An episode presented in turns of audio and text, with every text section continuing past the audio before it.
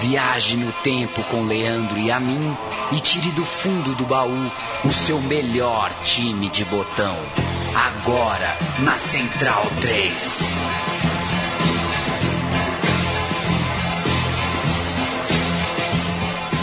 É semana de Copa do Mundo, amigo. Veja você, Copa do Mundo de um esporte em que o Brasil chega sempre como favorito ao título. É o Mundial de Futsal, que começa no dia 10 de setembro na Colômbia. Eu sou Leandro Amin, dou oi, agradeço a companhia do amigo da Central 3 e jogo a bola um pouquinho mais, um pouquinho menor e um pouquinho mais pesada.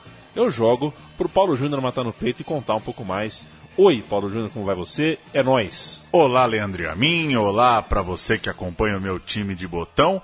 É isso, no próximo final de semana, dia 10 de setembro, começa a oitava edição da Copa do Mundo de Futsal, desde que organizada pela FIFA. O Brasil já ganhou sete, duas da antiga, que aliás segue acontecendo, ainda que bastante ofuscada, e cinco do modelo atual do torneio FIFA. Essa edição do meu time de botão vai contar essa história e principalmente se debruçar sobre o time campeão em 1996 em Barcelona, vencendo a arquirrival Espanha. E ao longo do programa, Leandro a mim, vai dar para entender por que, que eu escolhi esse título. Ele é simbólico por alguns motivos. Só para dar o servição completo de quem não é tão ligado no futsal, Copa do Mundo começa no próximo final de semana, transmissão das, das TVs brasileiras, Sport TV e Bandeirantes transmitirão a Copa do Mundo de futsal.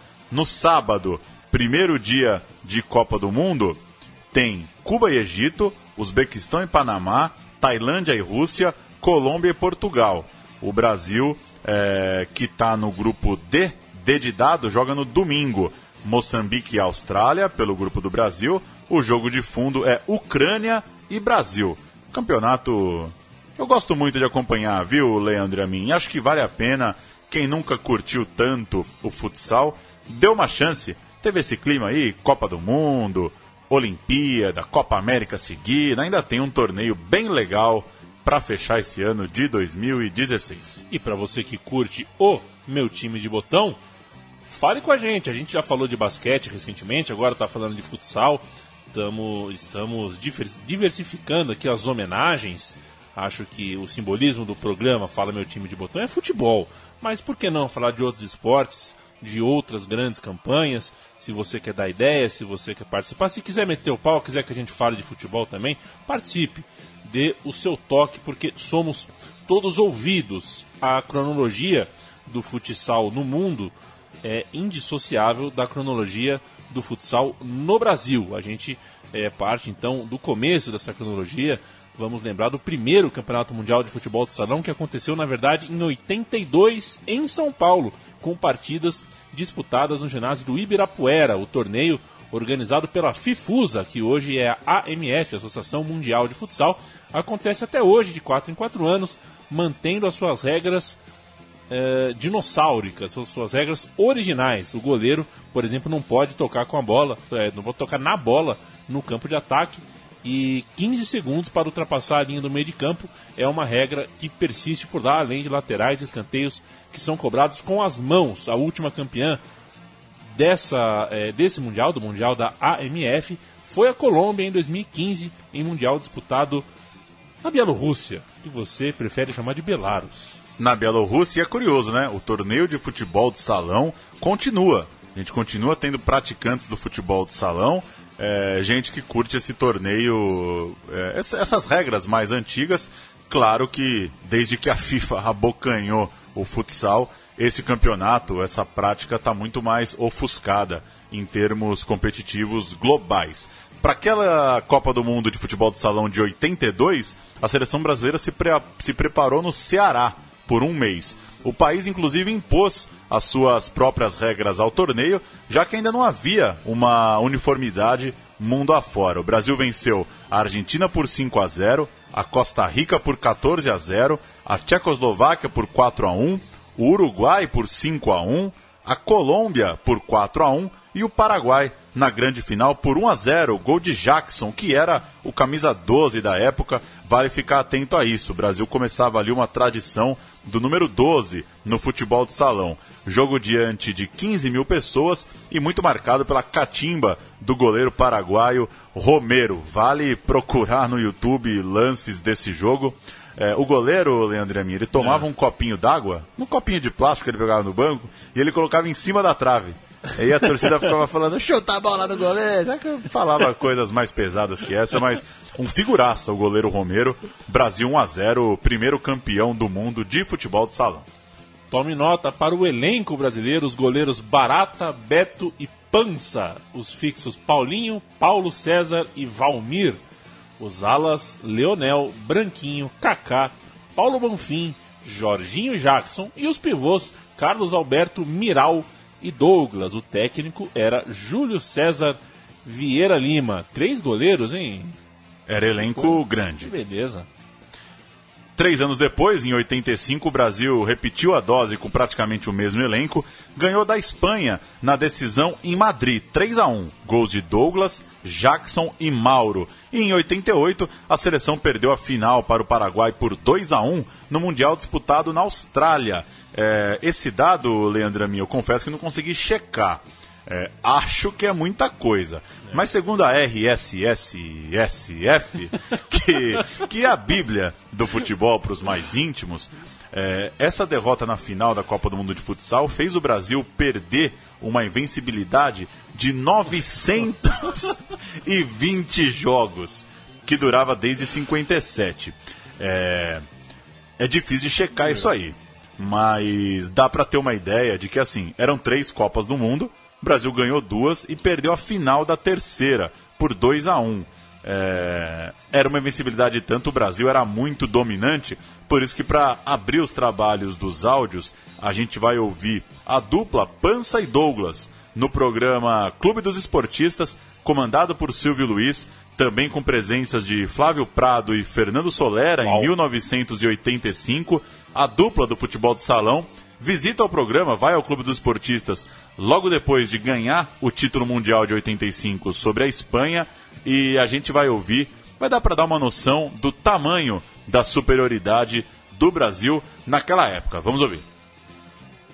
Continuamos francos, francos favoritos no, na, nas competições, mas a, a, Espanha hoje já, já, é um, já é um país que, que vai, vai incomodar o Brasil nas próximas competições. Eles estão levando a sério o, o esporte lá o Paraguai continua sendo o nosso grande adversário, tanto é que nós consideramos a, a partida anterior da Espanha, 1 a 0 contra o Paraguai, uma partida dramática que nós, nós, tivemos, nós fizemos em São Sebastião.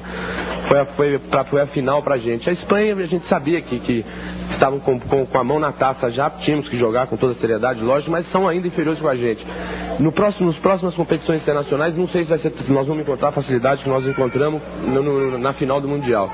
E o Japão também tá, tá, tá fazendo alguma coisa no, no futebol salão. O Uruguai é, uma, é, um, é um país que, que também apela muito para violência, mas sempre incomoda a gente. Mas o Campeonato Paulista é mais difícil que o Mundial para a gente. No caso, eu e Douglas jogamos no, no Gercan, é muito mais difícil um Campeonato Paulista do que um Campeonato Brasileiro do que um Campeonato Mundial, porque todas as equipes têm condição de ganhar o título.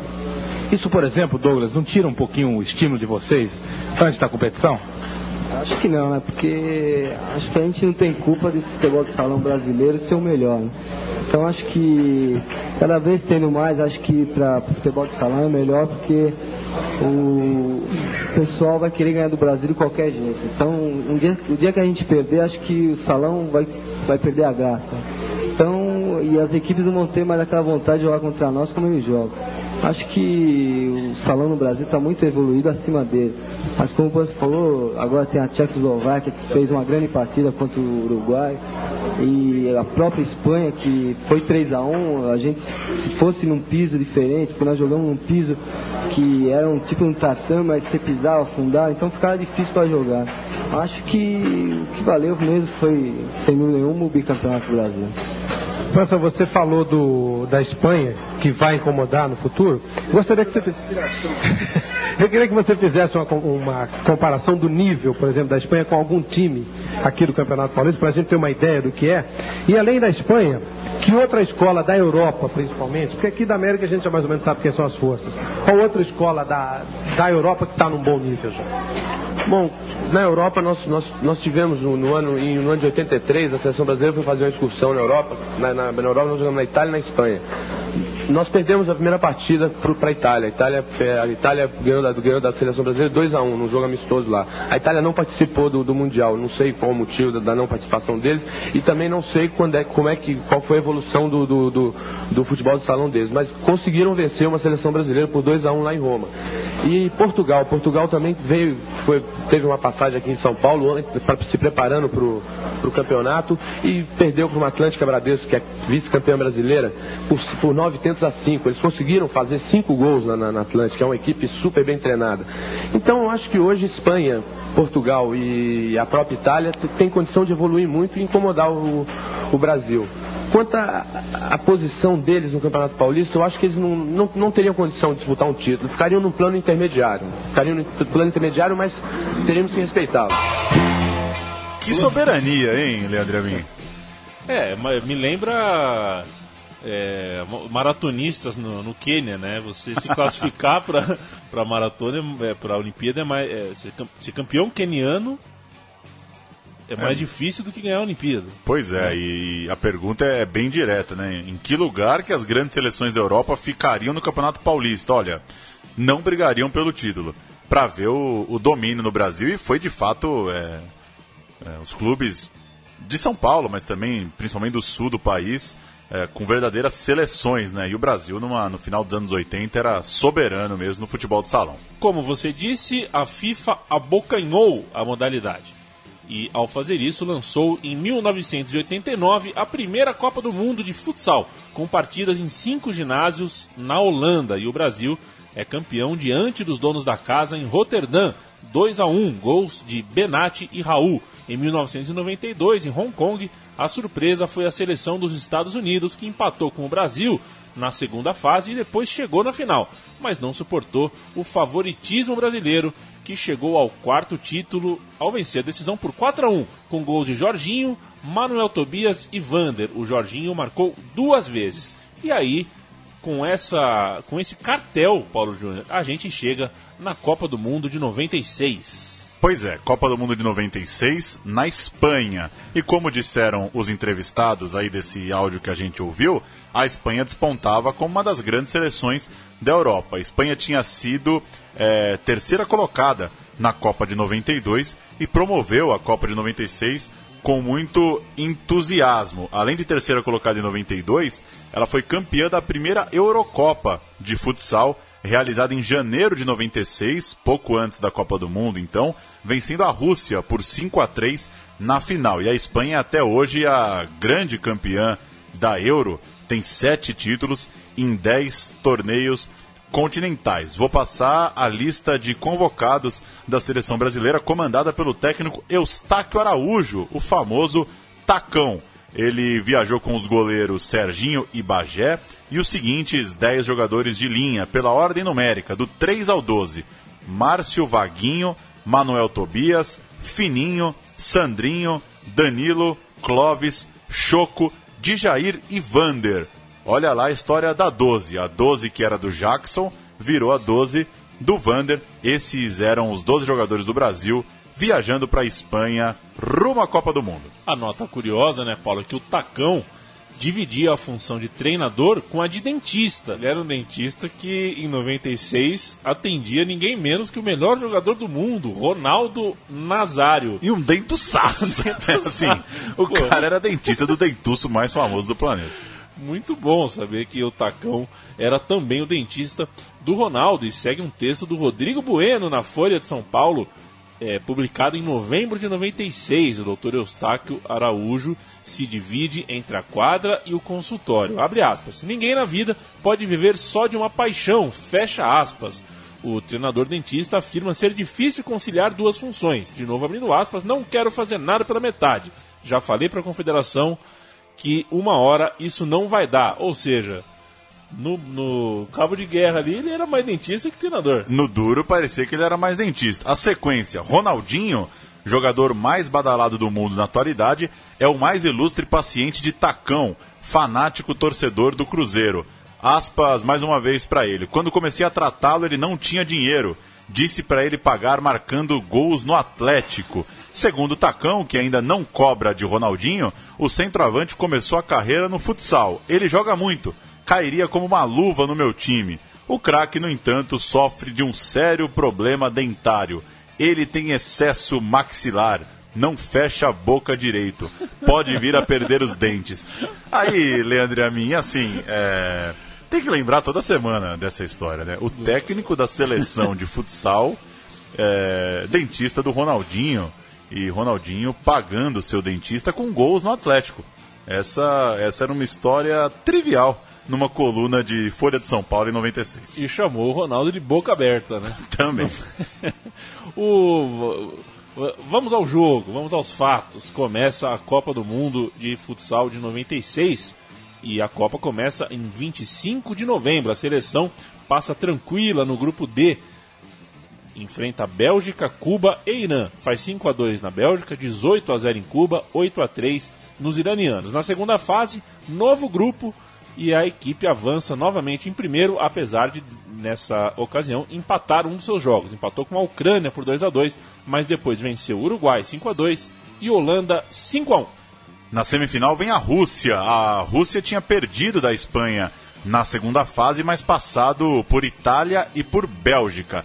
Tinha um goleador bastante interessante, Konstantin Eremenko, até hoje o terceiro maior artilheiro das Copas do Mundo, com 28 gols. Ele está atrás só do Manuel Tobias, 43, e do Falcão, 38. Sendo que os brasileiros jogaram quatro Copas, cada um.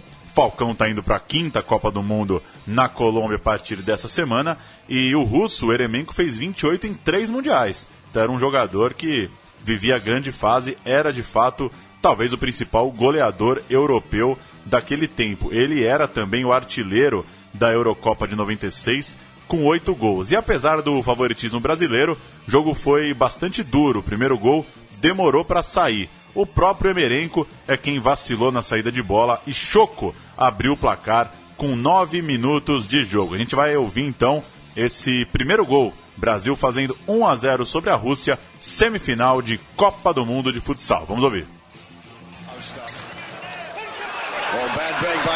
Eremenko. There's an opening in the first goal.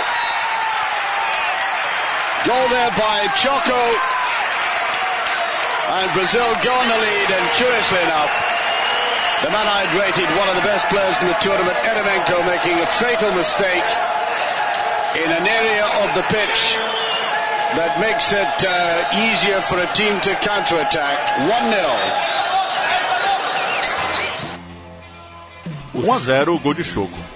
Choco, que ampliou é, num lindo giro de pivô e o Brasil foi para o intervalo vencendo por 2 a 0 Dois gols da Fera, camisa 10, né? É. Era o camisa 10. Choco. A Rússia ficou mal com a bola, é, mal ficou com a bola no início da segunda etapa, mas Márcio acertou um belo chute cruzado para fazer mais um. Na defesa, Serginho pegava tudo e Márcio fez logo o quarto num chute colocado no ângulo, na gaveta. E a Rússia tentava, mas Serginho uh, parou. Uh,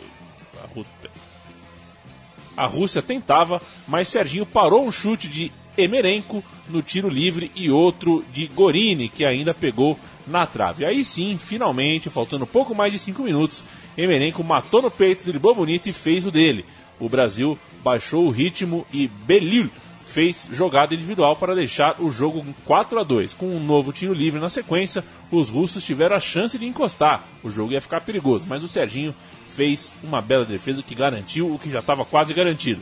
Já era o terceiro desperdiçado pelos europeus, Paulo Júnior. O Brasil passou o final do jogo se defendendo, a Rússia colocou o goleiro linha, acertou a trave novamente e faltando pouco mais de um minuto, Manuel Tobias recebeu no mano a mano para driblar o marcador e fazer o dele.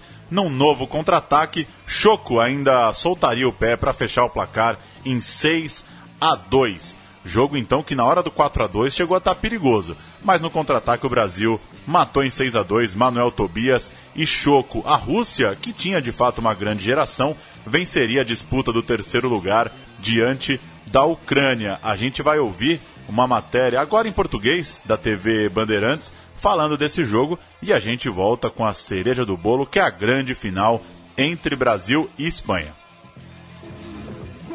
A Rússia foi por tudo ou nada com o Brasil. Disposta a quebrar a invencibilidade da nossa seleção.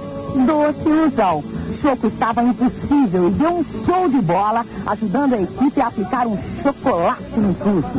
Brasil, finalista 6, Rússia 2. Choco, Choco,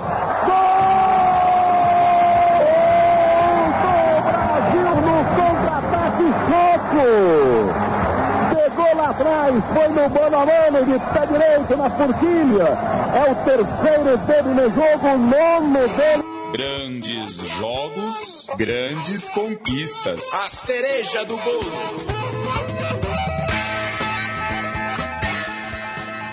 Primeiro, só um comentário sobre o áudio, né, Leandro? Quando Choco é o nome do jogo, é difícil não dizer que o jogo foi, um foi doce e foi um chocolate, né? Grande Choco. 8 de dezembro de 2000 e, oh, de 2000 não, 8 de dezembro de 96. É, vai completar 20 anos logo mais. Brasil Espanha, final da Copa do Mundo de Futsal e a Espanha querendo desbancar é, o atual bicampeão, o Brasil, que era o Papa Títulos. Até então, tinha vencido, como já passamos, as duas competições organizadas pela FIFA. Mas o jogo começa com o Brasil abrindo o placar. Choco bate para o meio da área e Danilo faz 1 a 0. Na sequência, Choco recebe do lado esquerdo, limpa dois marcadores e amplia. Brasil 2 a 0, mas nem dá muito tempo de comemorar, porque em um segundo, saindo rápido para o ataque, logo na saída no meio-campo, Pato diminui num chute desviado e um gol polêmico. O replay mostrou que a bola tinha saído um pouquinho pela linha lateral. O ginásio explode, o jogo esquenta, mas Márcio recoloca o Brasil numa vantagem um pouquinho mais confortável, faz 3 a 1 num rebote de uma pancada de choco. O Brasil vai para o intervalo da final dentro da Espanha, vencendo por 3 a 1. No início do segundo tempo, Manuel Tobias vai cortar e faz um raro gol contra em sua carreira, recoloca a Espanha no jogo, torcida em cima, Brasil 3 a 2 mas Choco sofre uma falta num carrinho de Ferreira e Danilo faz um golaço.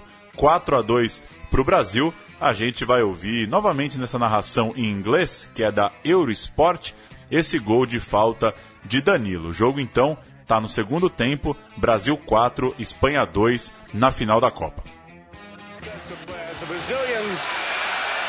I think hurt by own goal and the Spaniards given another lifeline and off goes one of the most dangerous players in the tournament, Choco.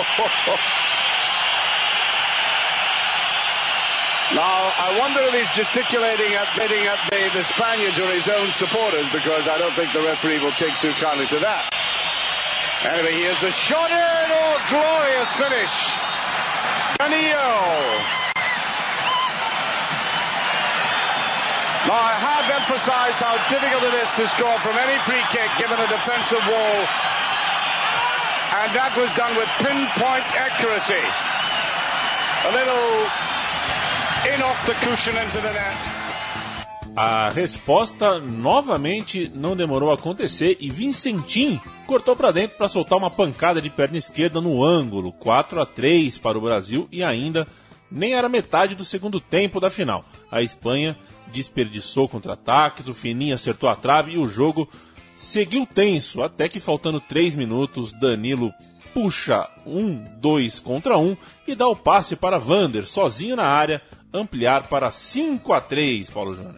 Ainda não faltaria emoção, faltando dois minutos para acabar o jogo, uma falta na entrada da área foi rolada para Vicentim, que marcou outro belo gol Brasil 5, Espanha 4 e a torcida maluca no ginásio lá na Espanha. Mas o Brasil tinha Manuel Tobias, apesar da, do ginásio completamente favorável aos donos da casa, ele recebeu o lançamento sozinho no ataque, ganhou no corpo, limpou dois espanhóis e deixou para Vander bater. No rebote do goleiro, o próprio Manuel Tobias, artilheiro do campeonato com 14 gols e eleito melhor jogador daquele Mundial, fazia mais um gol para o Brasil. A gente pode ouvir é, esse desfecho e o Brasil é, conquistando o título sobre a Espanha em Barcelona. Partida disputada para mais de 15 mil pessoas no Palácio São Jorge, uma das estruturas olímpicas montadas para os Jogos de Barcelona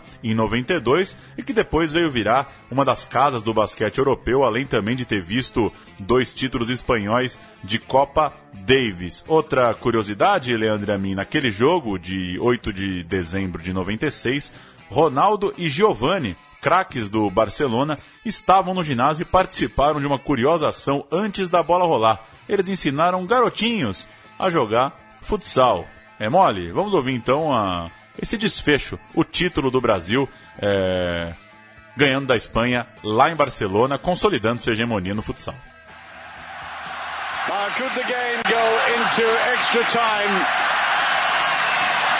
Manuel, look at the player in the far side, he's uncovered. Great save by the goalkeeper, and Manuel does it. 6-4. A partir daí, e desde então, a rivalidade entre Brasil e Espanha seria a grande protagonista dos mundiais seguintes. O Brasil, é, campeão em 96, voltaria a encontrar os espanhóis muitas vezes. Eles, por sinal, os espanhóis, que foram campeões em 2000 e 2004, batendo o Brasil uma vez na final e outra vez na semi. E a seleção brasileira recuperou a hegemonia logo em seguida, em 2008 e 2012, com outros dois títulos sobre os grandes rivais uma vez nos pênaltis e outra na prorrogação. Agora, em 2016, pela segunda vez, a Copa do Mundo terá 24 seleções, Paulo Júnior, muitas delas é, é, que, de, que agradecem muito a brasileiros que plantaram sementes em suas, em suas bases, em seus países. Né? Pois é, tem muito treinador brasileiro espalhado pela por aí. É, é um país relevante em todos os cantos do mundo quando se trata de futsal. Início da Copa do Mundo, como dissemos no começo, agora em 10 de setembro, Brasil estreia no dia 11, domingo, contra a Ucrânia e fecha o grupo diante da Austrália, dia 14, e Moçambique, dia 17. O torneio acontece na Colômbia, a final está marcada para dia 1 de outubro, em Cali. Sport TV e Bandeirantes transmitem a Copa do Mundo aqui para o Brasil e a seleção brasileira chega com um impressionante retrospecto de 56 jogos 48 vitórias, 6 empates e só duas derrotas nas oito edições de Copa do Mundo FIFA. Novidades nesse Mundial de 2016 são as estreias de Azerbaijão, Moçambique, Uzbequistão e Vietnã. Tem 24 seleções na Copa, é claro que acaba abrindo espaço para mais gente, né, Leandro Amin? Não tenha dúvidas disso. Evidentemente, ninguém, nenhum país novo chega com pretensão, né? Não é como um, um, um mundial de, de, futebol de campo, onde um país de Gales, por exemplo, fica 50 anos sem aparecer, quando aparece até tem o que fazer, né? A gente não pode esperar que o Azerbaijão, por exemplo, uh, tenha grandes aspirações no Mundial de Futsal. Pois ou, é. ou tem, eu não sei porque, né? Naturalmente. Confesso que não conheço É, também e- os e as- salonistas do Azerbaijão. É, mas eh, a, a própria história, os resultados históricos do futsal no- nos fazem presumir que dificilmente grandes surpresas eh, aparecem e acontecem. Você já me viu jogando futsal, Paulo Júnior? Não, Não, né? Sabe não eu, verei, né? eu fujo, sabia, do futsal? Ah, é? Eu gosto bastante. Eu, eu até gosto, mas eu fujo porque é, ele é muito desfavorável pro meu tamanhão, pro meu desengonço. Entendi. Então eu, por vaidade, acabo evitando jogar O problema é de Futsal. aerodinâmica, então. É, eu pego a bola, dou uns tapas longos na bola, acabo, acaba a quadra, lanço. É, não, não sirvo muito ali. Mas enfim. Vamos para o quadro botão por botão. Botão por botão.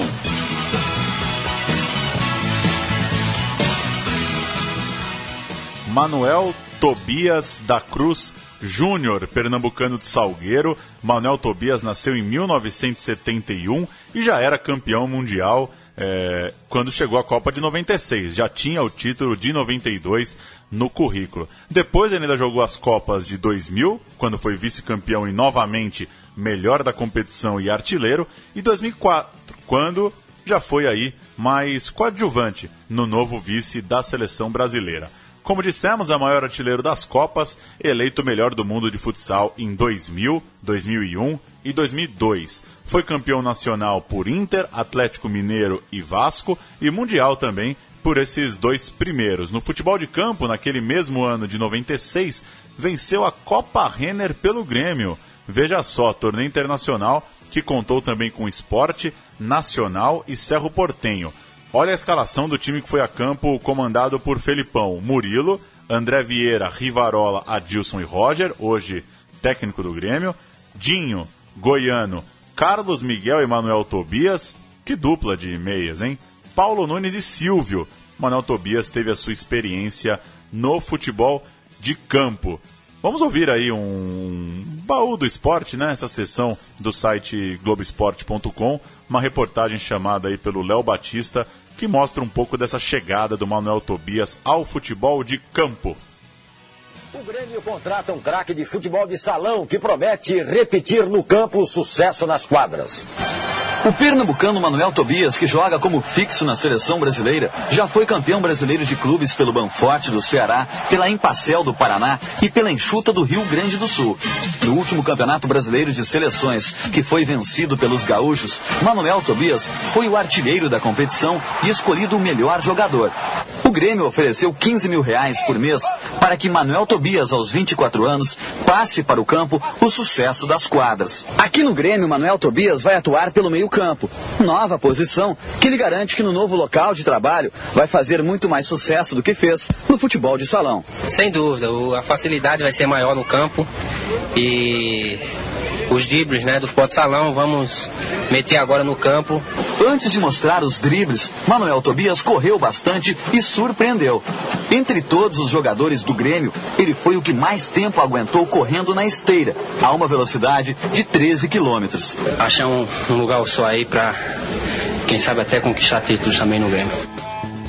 Não deu certo, né? Não deu certo. O Manuel Tobias, que quem, quem, quem viu o Manuel Tobias acabou vivendo, compartilhou uma coisa que os mais jovens não viveram, que é a comparação, né?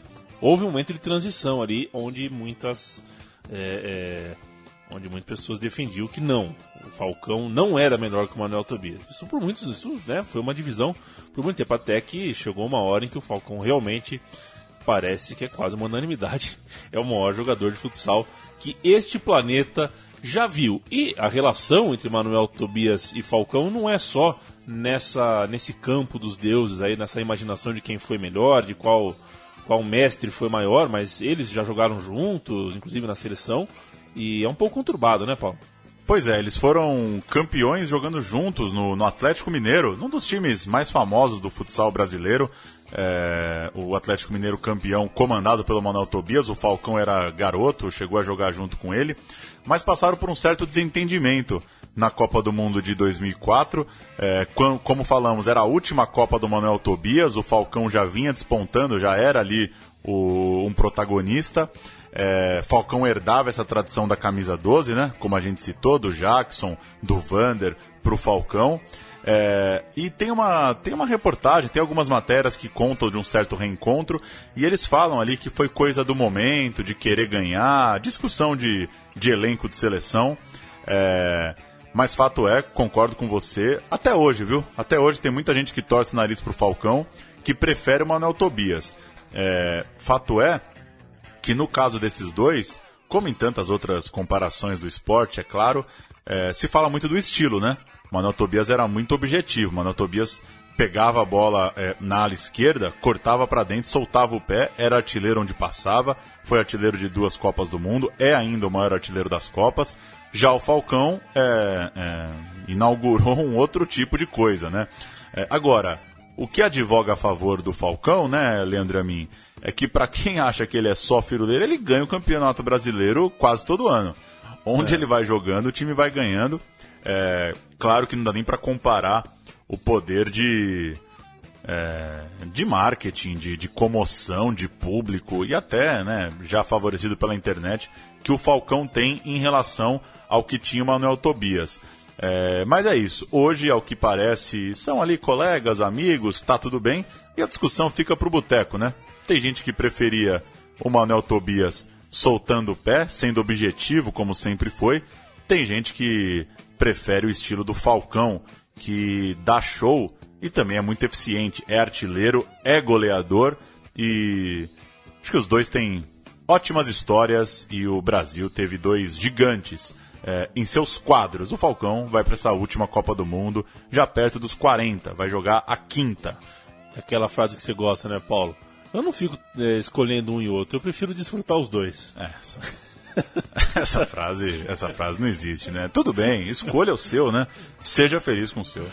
Deixa eu falar do Choco também, é, nascido em 1971. O gaúcho Carlos Roberto Castro da Silva chegou voando naquela Copa do Mundo de 96, a única da sua carreira, no auge de um dos grandes pivôs da história. Ele era rápido, habilidoso, marcou três gols na semifinal contra a Rússia e conquistou vários títulos no Brasil antes de jogar na própria Rússia já no começo dos anos 2000. Você sabe, Paulo, que o meu apelido foi Choco por um bom tempo? Foi Choco? E no condomínio onde até hoje minha mamãe mora, Ah. eu chego, a molecada me chama de Choco.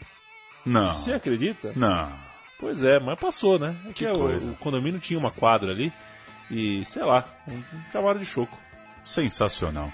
Serginho já vinha do título de 92, assim como Manuel Tobias, Fininho e Vander. Campeão da Primeira Liga Futsal em 96, em 10 edições que disputou, por 5 foi eleito o melhor goleiro do campeonato. Fez parte também do famoso time da Gerkan, quando começou como reserva do goleiro Pança nos anos 80. Ainda garoto jogava na Penha e tinha como companheiro Casa Grande. O Casão jogou futebol de salão também, Leandro Amin.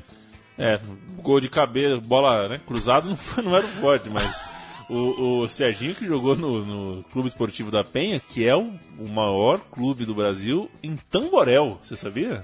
Que loucura. É, o, é o capital do Tamborel no Brasil. Tamborel que, pra quem não sabe, é um jogo de tênis que você disputa com um pandeiro, não com uma raquete. É mais ou menos isso.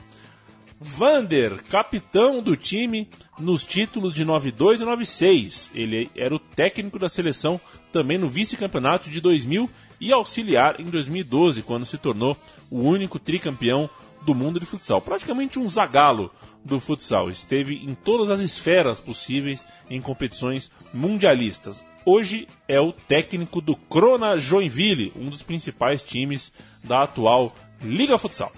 E Fininho, outro remanescente de 92, Paulo Sérgio Lira Góes, nascido em João Pessoa, tinha uma canhota muito forte e precisa. Jogou quatro Copas do Mundo, atuou também eh, nos torneios de 2000 e 2004. Rodou pelos principais clubes do país, conquistando títulos nacionais, principalmente com o Carlos Barbosa, meu caro Leandro e a mim. E deixa eu só fazer uma correção. É, eu chamei o Brasil de vice-campeão em 2004, mas não. 2004 o Brasil perdeu a semi para a Espanha, como a gente havia dito, então o Brasil é terceiro colocado em 2004. Então, Correto. campeão em 96, vice em 2000, terceiro colocado em 2004. E aí, recupera os títulos, é campeão em 2008 e em 2012. Correto, o Paulo Júnior. Estaremos de olho no que for acontecer na Colômbia no próximo Mundial. Estaremos, e fiquem vocês, amigos 103, de olho nos movimentos de Paulo Júnior nas redes sociais, no dia a dia Redes sociais? 103, porque Paulo Júnior é, há, há muito que trama um podcast de futsal que é né, a, a- a podcast, a podcastosfera está carente de um, de, um, de um programa sobre futsal e Paulo Júnior, que é um dos seus defensores mais contumazes, é, pensa nisso. Se pensar, se quiser fazer, tem o meu apoio. Talvez eu fique aqui só na técnica, porque confesso que pouco entendo e sempre que está passando um jogo de futsal aqui na TV do estúdio, eu abaixo minhas orelhas e ouço o Paulo Júnior falar, porque é uma forma de aprender. Entendo pouco. Entendo... Eu- Não acredito nisso. Você não acredita que eu tô falando Não, isso? Não, mas é verdade. Eu não entendo nada. Eu entendo muito pouco de futsal. Até porque joguei pouco e, enfim, eu sei que o Corinthians perde sempre no último segundo, né? Isso Perde, aconteceu as decisões ele tem perdido. 500 vezes seguida aí no, no último segundo por muito pouco. Futsal que passa quase sempre às segundas-feiras, tem um horário alternativo, se encontrou num horário legal que não compete com outras competições muito maiores e tem uma organização que seria legal se outros esportes do mesmo porte tivessem. Alô, Confederação Brasileira de Basquete.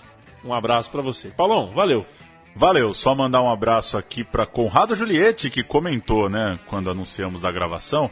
É, perguntei se alguém tinha alguma história, ele disse: Joguei ou fiz algo parecido com isso com o tênis do Vander. E aí, o nosso amigo Vinícius Franco comentou por si: Eu tive os tênis do Vander e do Manuel Tobias. Tinha essa, né? Lembra do Uhum. tênis Choco? Você devia ter o Choco, já que teu apelido era Choco. Você tinha aquele pênalti Choco. E onde o mundo foi parar, né, Leandro Amin? Que não se fabrica mais aquele pênalti de pano, né? Aquele topper de pano. Acabaram os tênis de pano. Acabaram É, os tênis de acabaram. pano. É, tênis perfeito, né? Que acho que é, até o terceiro colegial fui à escola de tênis de futebol de salão, viu, Leandro Amin? Eu não tinha essa de tênis de sair, não.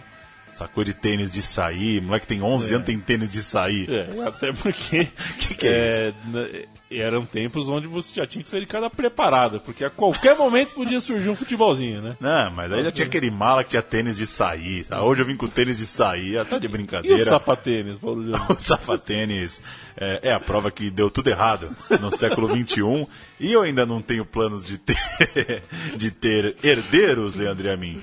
Mas já aviso que meu filho só terá tênis de futebol até os 18 anos. Quando ele for maior de idade, aí ele faz lá o que ele quer, faz o que ele quiser, usa sapatênis, chuteira colorida. Até os 18 vai calçar é, chuteirinha. chuteirinha de futebol de salão. Perfeito. É, que chute, né?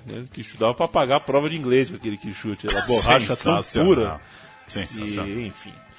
Ah, é isso aí, gente. O programa Meu Time de Botão volta semana que vem. A gente estará aqui com mais uma história bacana, com mais um time vencedor, nem sempre vencedor, mas sempre inesquecível. Este e todos os outros você encontra em central3.com.br. Faça o download, clique no play, ouça os seus times preferidos, converse com a gente o que gostou, o que não gostou, que estamos aqui para isso. Até semana que vem.